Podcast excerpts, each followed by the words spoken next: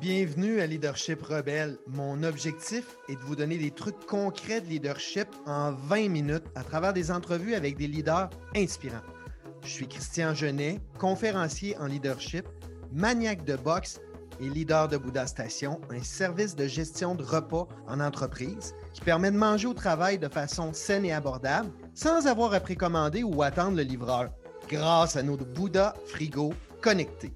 Vous êtes un leader en entreprise, faites-moi signe en messagerie LinkedIn privée et je vous ferai essayer une semaine tout à fait gratuitement.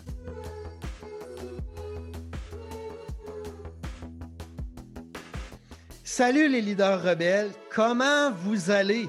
Cette semaine, avez-vous pris le temps d'écouter, de regarder dans les yeux? Avez-vous été attentionné lorsque vous avez écrit à quelqu'un? Ou plutôt, vous avez juste répondu vite sur le coin du clavier? Ou pire encore, avez-vous juste demandé des choses? Parce qu'être un leader rebelle, c'est être un leader différent. C'est être un leader qui comprend le savoir-être. D'ailleurs, ça sera mon sujet du jour avec mon invité. Mon invité est actuaire de formation. Vous pensez peut-être qu'il est bêche, ben vous vous trompez. Chasseur de tête, entrepreneur, musicien, marathonien, auteur, définitivement passionné. Il est associé directeur et fondateur du bureau de recrutement montréalais de Boyden. Ladies and gentlemen, chers leaders rebelles, veuillez accueillir Roger Téduguay. Salut, ça va? Salut Roger. Merci de te joindre à moi avec ton grand sourire euh, entre 800 euh, rendez-vous dans ta journée occupée. Merci. Ça fait plaisir. Je vous mets en contexte les auditeurs. On a un ami en commun qui s'appelle Éric Giasson, dit euh, non pas le loup, mais le yogi de Wall Street. Évidemment, j'ai lu et j'ai entendu sur toi.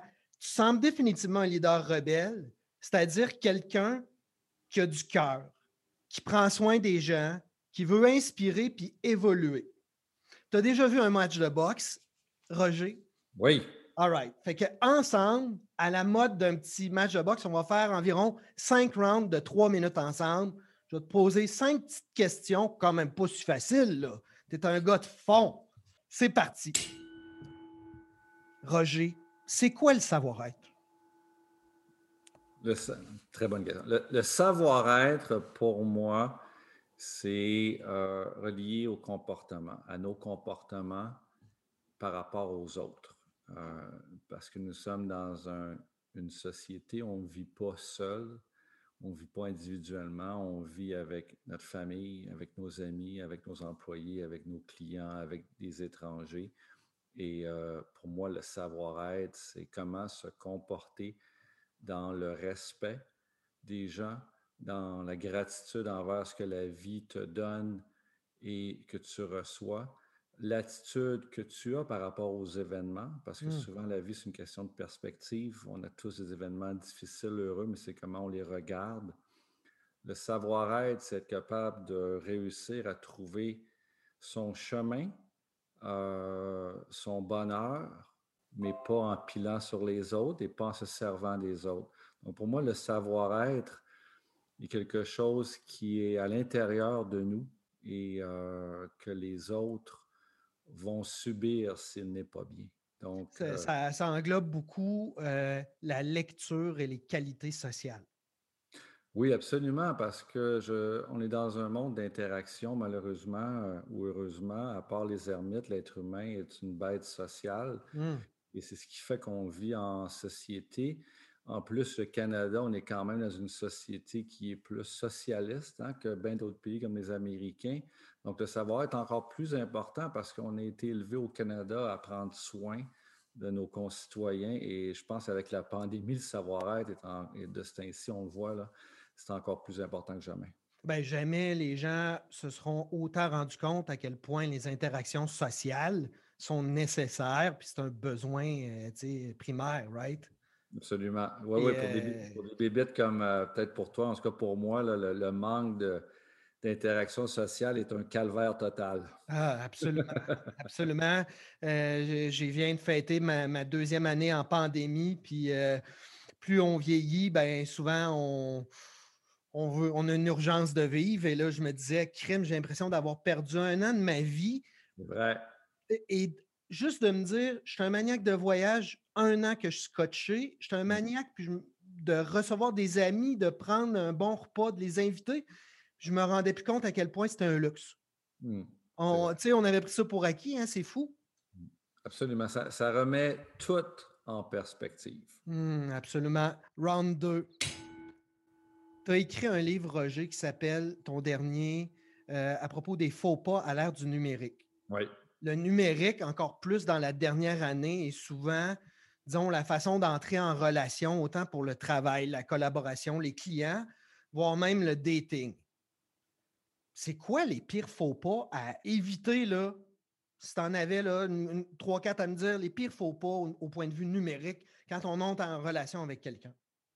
C'est drôle que tu parles de ça parce qu'hier, dans les médias, le Patrick Lagacé, le journaliste euh, assez euh, connu, le chroniqueur, euh, venait de partager un post de quelqu'un qui l'insultait.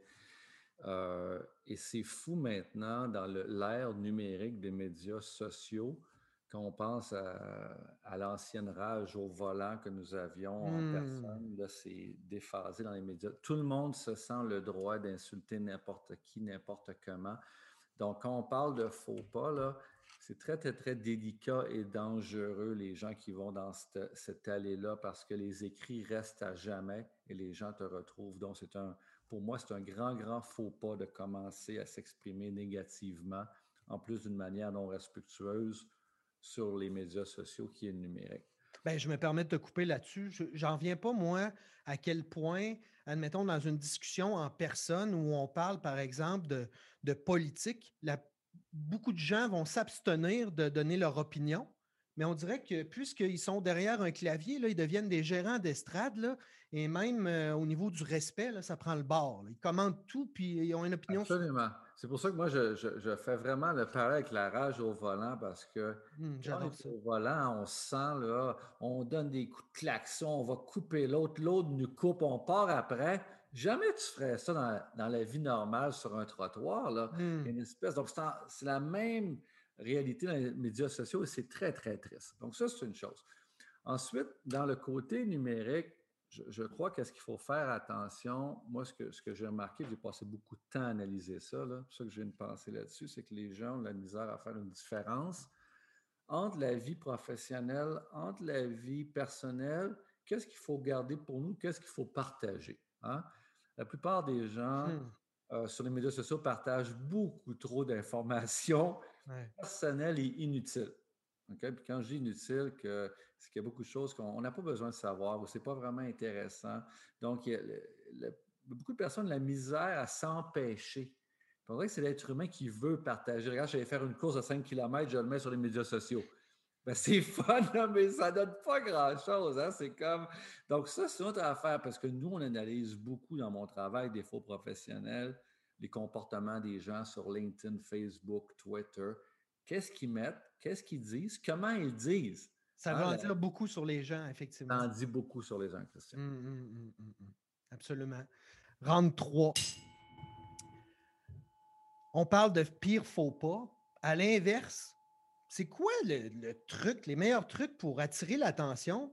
De la bonne façon? Ah, ça, tu touches, euh, tu touches un, excellent point parce que on dit toujours, en tout cas dans mon domaine de, gestion de l'image exécutive, comment se démarquer sans se faire remarquer. OK? Mmh. Ça, ça veut dire qu'il faut toujours rester dans une ligne d'authenticité. Alors, c'est exprimer qui nous sommes au meilleur possible, hein, la meilleure version de toi-même. Tu as à 99 là, puis tu essaies de la mettre de l'avant dans toutes tes forces, tout ce qui te représente, mais en restant authentique. Hmm. C'est ça que la ligne est difficile. C'est quand tu essaies de créer un personnage, créer une histoire, dire des choses qui ne sont pas nécessairement toi, ou on va dire faire des, des posts, partager des, histoires qui ne sont pas vraiment toi, on le sent. Hmm, hmm. Alors, comment la ligne est très mince, comment bien se représenter, parce qu'encore une fois, l'autre inverse, c'est que les, les gens, des fois, sont mal à l'aise, ils ne savent pas comment se présenter. Puis quand tu es dans un rôle d'entrepreneuriat, euh, qui a une business, qui est un rôle de vente, un rôle de leader, un rôle de représentation sociale, c'est important d'avoir une image qui te représente. Mm. Tu ne veux pas avoir une image juste pour avoir une image, mais tu vas avoir une image, si tu es pour en avoir une, aussi bien avoir la meilleure image possible qui te représente. Bien, puis, tu sais, ça m'amène justement au principe de l'étiquette. J'en fais justement la comparaison avec des vêtements. Si, euh, par exemple, nous autres, on est deux hommes, on rentre dans une boutique de vêtements pour hommes, les vestons vont tous avoir une étiquette, probablement avec le format, avec euh, c'est quoi le brand, puis c'est quoi le prix. Mais ils vont tous avoir un style, une couleur, puis une découpe différente. Oui. Par contre, l'étiquette va être la même. Mais en société, c'est la même chose. Il y a une étiquette en société. Es-tu d'accord avec moi? On peut y mettre notre couleur là-dedans. Oui, qu'on est authentique, mais il y a une étiquette. Il y a une étiquette et euh, là, tu touches à un autre sujet bien drôle que, que, ma blonde, ça l'a fait bien rire parce que mon livre, un peu, je l'ai écrit sur la base d'une étiquette des années 2020 parce qu'on a tous entendu parler ou on connaît tous des règles d'étiquette désuètes. Hein? Les règles d'étiquette, on ne sait pas d'où ça vient, qui l'a inventé, pourquoi. C'est pourquoi il ne faut pas mettre nos coudes à la table. C'est-tu vraiment qu'on ne veut pas le coude à la table ou on ne veut juste pas que quelqu'un soit, comme on dit en bon français, effoiré sur la table? Alors, moi, ce que je, je remets en question beaucoup, c'est qu'une étiquette, pour qu'elle soit bonne, il faut qu'il y ait une adhésion sociale et communautaire. Si personne n'y croit et la comprend pas, elle devient désuète. Hmm. Alors, de nos jours, surtout dans les médias sociaux et dans le digital, dans le numérique, personne n'a jamais pensé avant comment se comporter. Toi et moi, et même les gens qui ont 20 ans de plus que nous, n'étaient pas là. Donc, il n'y a personne qui a tracé les pas. Nous sommes tous nouveaux là-dedans, en train de redéfinir des règles qui n'ont jamais existé. écoute, ça me rappelle définitivement des discussions que j'avais avec ma fille euh, qui est rendue à 21 ans, mais qui a fait ses débuts sur les réseaux sociaux. C'était mon rôle de l'éduquer par rapport à ça. Puis je lui disais, elle s'appelle Clara, tu sais, je lui disais, Clara, imagine là, que tu es fâché après ta professeure est-ce que tu dirais que ta professeure, c'est une ci ou c'est une ça dans l'oreille de ta meilleure amie? elle me, disait, elle me dit oui. J'ai dit, est-ce que tu le crierais dans le gymnase debout sur le stage devant les 3000 étudiants de l'école? Non. Mais j'ai dit, les réseaux sociaux, là, c'est mille fois plus de monde, puis encore pire, puis ça va rester toute ta vie. Très bon exemple. Très, très bon exemple. et j'ai l'impression que ça, ça fait partie des choses que les parents, entre autres, ne sont pas assis pour éduquer les enfants par rapport à ça. Toi et moi, on a été éduqués probablement à ça, ne pas mettre les coudes sur la table. Quand il y a des gens qui se présentent à la maison, on se tient droit, on serre la main, on regarde dans les yeux, euh, et ainsi de suite. Mais l'éducation, euh, maintenant, numérique, c'est tellement important, euh, c'est fou. Et on ne le sait pas trop, on, on y va beaucoup par essai C'est pour ça que j'avais publié mon dernier livre pour prendre le temps de reculer un peu, regarder tout ce qui avait été fait aux États-Unis, au Canada dans les, derniers livres de gestion, essayer de voir tout ce que le monde un peu s'entendait, hein, puis en ressortir des éléments pour, euh, pour nous aider. Parce que, tu sais, il y a plein de comportements, puis dans mon livre, je parle, tu l'as sûrement vu, par rapport aux gens qui sont handicapés, par rapport aux minorités visibles, par rapport à quelqu'un qui vient de mourir, qui vient de tomber en dépression, qui vient de se séparer, qui vient de perdre sa job, on ne sait jamais quoi répondre. Puis quand tu ne sais pas quoi répondre, tu dis des niaiseries. Ouais. Souvent. Donc, tu es stressé, tu veux dire quelque chose, mais souvent, tu es aussi bien de rien dire. Donc, ça, j'essaie d'aborder ça aussi parce qu'on Ou plutôt que de faire le champion du monde qui a déjà vécu ça, puis qui c'est plus ou moins vrai ou trop éloigné de toi. Exactement. Ça, là, c'est le pire. Ah oui, je comprends exactement ce que tu as vécu. Ben, j'ai un beau-frère de la troisième fête, ça y est arrivé. Euh, Round 4.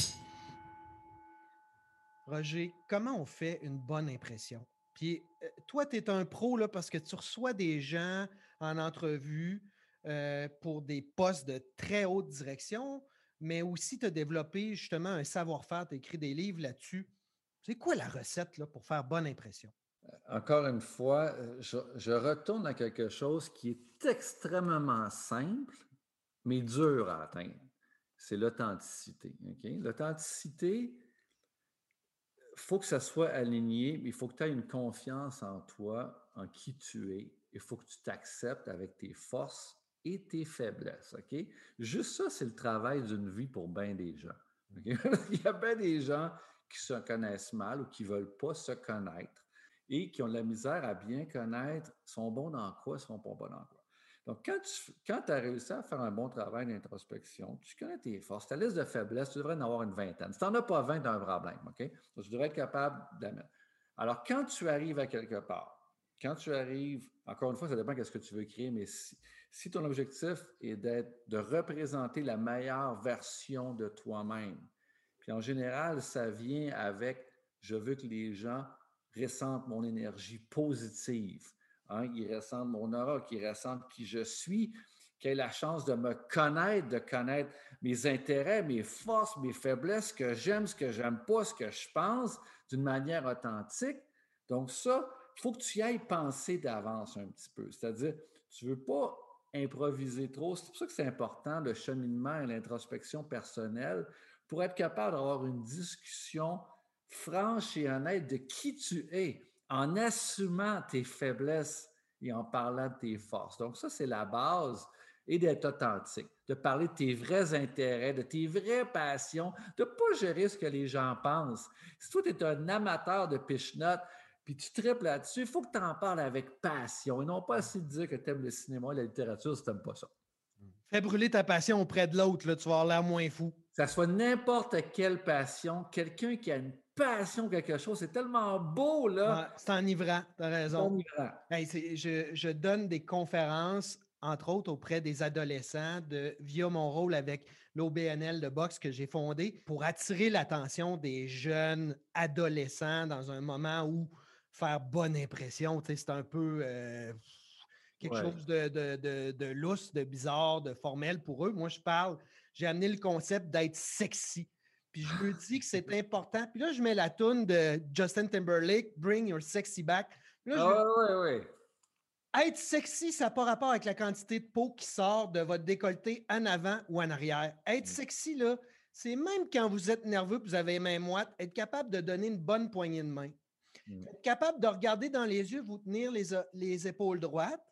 Être capable de vous intéresser aux gens en posant des questions Mmh. Ça, là, déjà, c'est la stricte base qui va vous rendre sexy parce que vous êtes ouvert, vous avez les épaules droites, vous regardez dans les yeux, vous êtes intéressé. Déjà, là, ça passe partout. Entièrement d'accord. Mmh.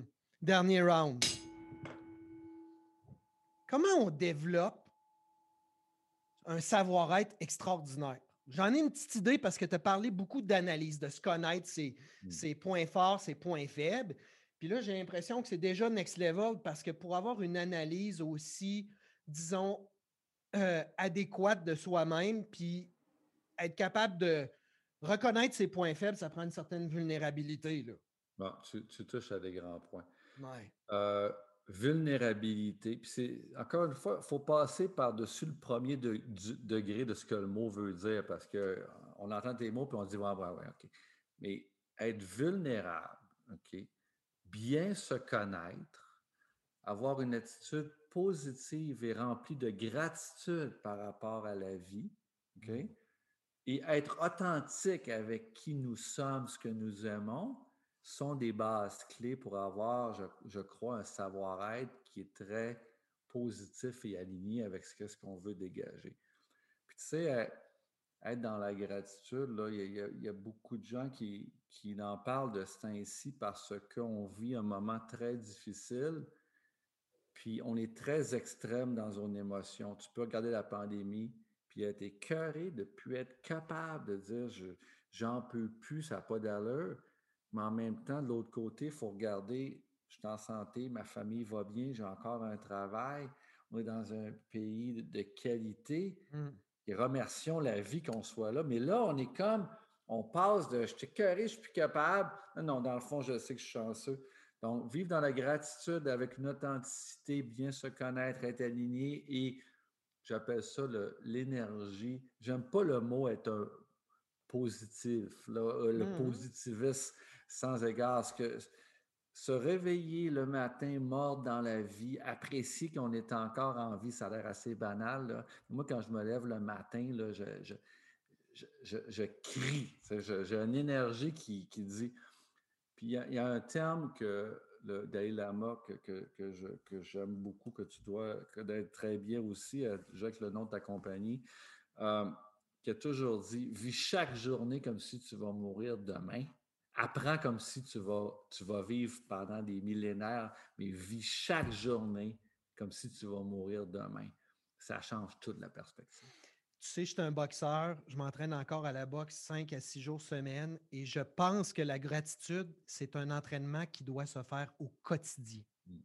Mm. Ça, ça, doit devenir une habitude. Ah, pour en avoir, justement, en retirer les bénéfices, ça doit en devenir une habitude. Et définitivement, je pense qu'au Québec, ce n'est pas quelque chose qui est inné, mais acquis. Tu as raison. Ben, on est bien trop privilégiés. Ici, on est une des meilleures places au monde. J'ai eu, le, eu le bonheur immense d'aller en Inde. Et il m'est arrivé euh, vraiment une, une péripétie là-bas. Puis je me suis ramassé dans un OBNL pendant dix jours à faire du bénévolat dans un vieux bidonville de, de Delhi. Et j'étais bouleversé en revenant dans l'avion. Juste comment ça m'a bouleversé de voir des gens aussi heureux, autant dans la pauvreté. J'avais, j'étais mmh. dans un bidonville où 99% des gens n'avaient pas d'eau courante, n'avaient pas d'électricité. Le format de mon bureau ici où je suis, 10 par 12, il est à peu près 20 là-dedans. Et je n'ai jamais vu des gens aussi heureux de toute ma vie. Je, ce que tu dis, je l'ai vécu et j'en parle souvent en Inde puis au Laos je, l'extrême pauvreté, puis les sourires plus que nous autres, là, c'est chéquant parce que tu reviens, Christian, puis tu te dis, il y a quelque chose qu'on n'a pas compris. Donc, on est aligné là-dessus. Ben, et c'est la preuve que probablement au Canada, on est tellement gâté que ce n'est pas inné, mais c'est à nous d'acquérir cette, disons, compétence sociale-là ou façon de vivre-là, ce mindset-là. Exact, avec la gratitude. Un mot de la fin, euh, Roger, déjà. Euh, parce que je sais que tu dois avoir un rendez-vous dans 1 minute 42. Si justement tu pouvais dire merci à une personne dans ta vie à qui peut-être te passer donner de crédit ou passer souvent dit merci, ça serait qui en ce jeudi après-midi? Ah, c'est une bonne question, ça. As-tu vu, euh, parce que j'ai beaucoup de pensées de ce temps-ci envers mon frère Sylvain. C'était son, c'était son anniversaire le 11 avril et euh, il est décédé il y a quatre ans. Donc, euh, il y a eu un bel impact dans ma vie. Je n'ai pas assez dit merci de son vivant. Puis, il m'a appris beaucoup de choses encore sur l'environnement. J'essaie de recycler mes ziplocs à cause de mon frère. Chaque fois que j'en vois un aujourd'hui, j'y pense. Donc, il y a eu un bel impact. Donc, j'espère qu'il nous entend.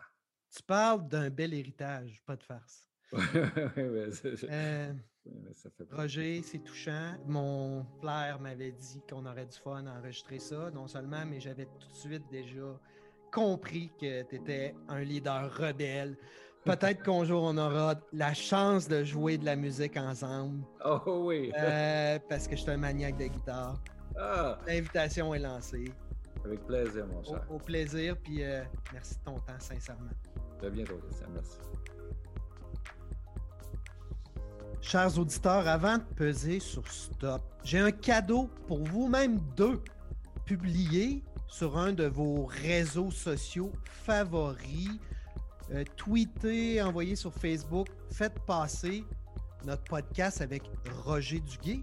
Et parmi ceux qui vont le faire, vous allez courir la chance de gagner un des deux livres de Roger. Démarquez-vous ou l'autre, éviter les faux pas à l'ère du numérique. Et d'ici là, comme dirait justement Roger, souvenez-vous que la nervosité se pardonne, mais l'entorse à l'étiquette, non!